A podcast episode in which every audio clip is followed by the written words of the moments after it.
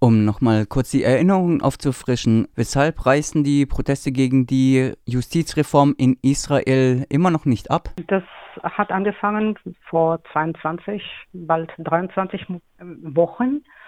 Und das Problem ist, dass ähm, es wurde als eine Justizreform ähm, deklariert, aber es ist klar, dass äh, diese Justizreform, so wie es in Polen und in Ungarn äh, schon geschehen ist, darauf hinzielt, das ganze System zu ändern, so dass die Regierung die völlige Macht bekommt. Und dagegen protestieren die Leute, gehen auf die Straße. Natürlich, es gibt mehrere Gruppierungen in dieser Protestbewegung, die verschiedene Aspekte des gesellschaftlichen Lebens äh, vertreten. Aber insgesamt, die Angst ist groß in Israel, dass diese sogenannte Justizreform letztendlich die Demokratie aushöhlen könnte. Und deshalb kann es einfach nicht aufhören, bis die Regierung ihre Pläne für diese Reform zurücknimmt. Und zwar gänzlich. Irgendwann konnte die Protestbewegung ja einen gewissen Teilerfolg erzielen. Die Pläne, die Justizreform umzusetzen, wurden vorzeitig auf Eis gelegt. Was ist seitdem passiert? Die Regierung hat es inzwischen noch bevor diese Pause, ja, diese Einfrierung des Prozesses beschlossen wurde, mehrere Gesetze schon in erster Instanz durchgebracht. Das heißt, in der, den ersten Beratungen. Das heißt, dass im Prinzip können Sie innerhalb von kürzester Zeit die ganze Gesetze innerhalb von, kann man fast sagen, ein paar Stunden oder wenigen Tagen, das, die ganze Reform durchziehen. Man muss dazu sagen, in Israel die Knesset, die das die bestimmen sollte, die, die Gesetzänderungen, besteht aus 120 Mitgliedern und davon hat die Koalition von Premierminister Netanyahu 64. Das heißt, sie können machen fast, was sie wollen, um diese Gesetze durchzubringen. Und sie wollen die Macht, als erstes die Macht der Justiz so verändern, so schwächen, dass der, der Supreme Court, das oberste Gericht, nicht in der Lage sein wird, sich dagegen zu wehren. Und wenn sie es schaffen, das zu machen, dann wird es gar keine Bremse mehr. Also das System in Israel ist so, dass das, die Regierung und die Knesset die zwei Instanzen bilden sollten. Im Moment eine Instanz, also die, die Knesset wird von der, äh, von der Regierung äh, dominiert. Das heißt, im Moment ist nur der Supreme Court die einzige Instanz, die noch Gesetze kippen könnte. Natürlich, wenn Supreme Court dies tun würde und Gesetze für ungültig deklarieren würde, dann hätten wir eine Krise, eine Rechtskrise in Israel. Im Moment werden Gespräche zwischen der Koalition und die Opposition beim Präsident Herzog hat die Parteien zu Gespräche, die dauern seit nun eineinhalb Monate, fast zwei Monate. Aber bei jeder Krise wird einfach wieder damit gedroht, wir brechen das und dann können, dann werden wir das einfach durchziehen. Und die Befürchtung ist groß, dass diese Gespräche eigentlich nur dazu dienen, die Zeit zu verstreichen, um die Protestbewegung, die sehr, sehr, sehr intensiv war vor der Pessachpause der Knesset zu schwächen. Du hast die Situation in Israel ja mit der in Polen verglichen. In Polen sind die öffentlich-rechtlichen Medien voll auf Regierungslinie. Wie sieht es in Israel aus? Wie wird da über die Proteste berichtet? Also, das ist eine sehr gute Frage. Es ist so, dass die Medien am, ganz am Anfang, also die, die, diese öffentliche Sender, kann 11, also sollte geschlossen werden. Es kam zu Protesten und das wurde auch gestoppt.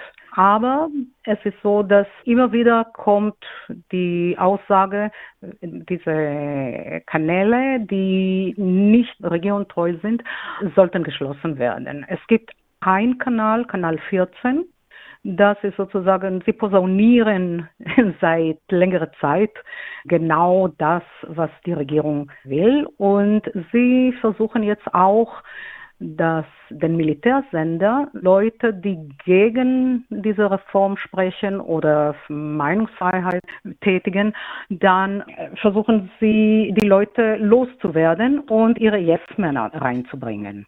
Und diese Prozedere geschieht nicht nur in den Sendern, sondern auch in viele öffentliche Ämter. Das wird gesagt, okay, der taugt nicht, äh, diese Leiter oder andere Leiter, und der wird gefeuert oder ähm, in Frührente geschickt und dann wird jemand, eine Vertrauensperson, ein Yes-Mann oder Yes-Frau. Und das geschah in den letzten Monaten in vielen, vielen Ämtern. Noch dazu muss man sagen, dass seit, es ist nicht ein Prozess, das jetzt angefangen hat, sondern Netanyahu und seine Partei haben Finanzierung aus dem Ausland bekommen. Seit Jahren, Jahrzehnten kann man es schon sagen. Und es wird zum Beispiel eine Zeitung in Israel öffentlich, täglich. Die wird kostenlos an den Leuten verteilt, so wie hier in Freiburg Wochenbericht oder äh, die Zeitung zu Sonntag oder so. Und ähm, die positionieren genau das, was die Regierung, was Netanyahu äh, an die Öffentlichkeit bringen will. Und wie erfolgreich ist die Regierung mit dieser Übernahmestrategie? Leider sehr erfolgreich, weil ich war vor kurzem zu Besuch in Israel und äh, habe einige Vorfälle erlebt, wo ich dachte, gut, es gibt junge Leute, die keine andere Regierung kennen oder Regierungschef als Netanyahu, keine Regierung als sei die Likud-Partei. Und sie sind einfach überzeugt, dass das das Richtige ist für Israel. Sie haben es, das ist auch, sind mehrere Prozesse gelaufen, wo jeder, der eine andere Meinung hat, als Betrüger und Stadtfeind gestempelt wird. Und das durch die Bank problematisch. Manchmal wird das Bestreben der Regierung in Israel ja auch mit dem Ist-Zustand in der Türkei verglichen, wo ein autoritäres Regime installiert ist. Findest du den Vergleich plausibel? Ja, auf jeden Fall. Ich habe das auch äh, mit Polen und mit Ungarn verglichen, weil tatsächlich, es ist interessant, das habe ich in den letzten Wochen, Monaten während der Arbeit an diese Protesten gelernt, kennengelernt, dass es gab Beratungen zwischen der Regierung Orbans und Netanyahu. Also es gab Gesandte, die nach Ungarn gefahren sind und von Ungarn nach Israel und sie haben miteinander beraten, wie man das machen kann. Also es gibt interessante Artikel in der israelischen Presse und auch äh, habe ich so verschiedene Zoom-Veranstaltungen besucht und da wurde ein Vergleich, den eine Professorin aus Princeton, Kim Lane Chappell, äh, gemacht hat zwischen den äh, Diktaturen, die, die Verwandlungsprozesse und das ist wirklich eins zu eins, was die Regierung in Israel jetzt versucht zu machen. Es war erschreckend, das zu, zu lesen und zu hören, als ich das in einem Zoom vorgetragen bekommen habe. Du hast schon eingedeutet, die Protestbewegung in Israel ist sehr heterogen. Würdest du sagen, dass da jede Fraktion ihre eigenen Ziele verfolgt oder gibt es ein großes Hauptziel, das alle erreichen möchten? Also, es gibt wirklich einen gemeinsamen Nenner. Und zwar, dass äh, alle wollen die Demokratie beschützen. Natürlich, es ist sehr, sehr, sehr komplex, die ganze Situation in Israel. Die Gesellschaft ist vielschichtig, die Interessen sind sehr unterschiedlich und das Gemeinsame ist wirklich die Sorge um die Demokratie, um die mögliche Aushöhlung der Demokratie. Und alle Leute, die da auf der Straße gehen, versuchen das zu betonen. Die Proteste sind nicht gegen Israel, sie sind einfach dafür, dass die Rechte der Bürger und nach Möglichkeit alle Minderheiten bewahrt werden. Das ist der gemeinsame Nenner für alle. Darüber hinaus gibt es natürlich Unterschiede in den Auffassungen, wie viel in die eine Richtung, wie viel in die andere Richtung. Die letzten größeren Proteste in Tel Aviv, Haifa und weiteren Städten hatten ja einen Fokus auf die verhältnismäßig schlechte Situation des arabischen Teils der israelischen Gesellschaft. Siehst du da einen gewissen Themenschwenk?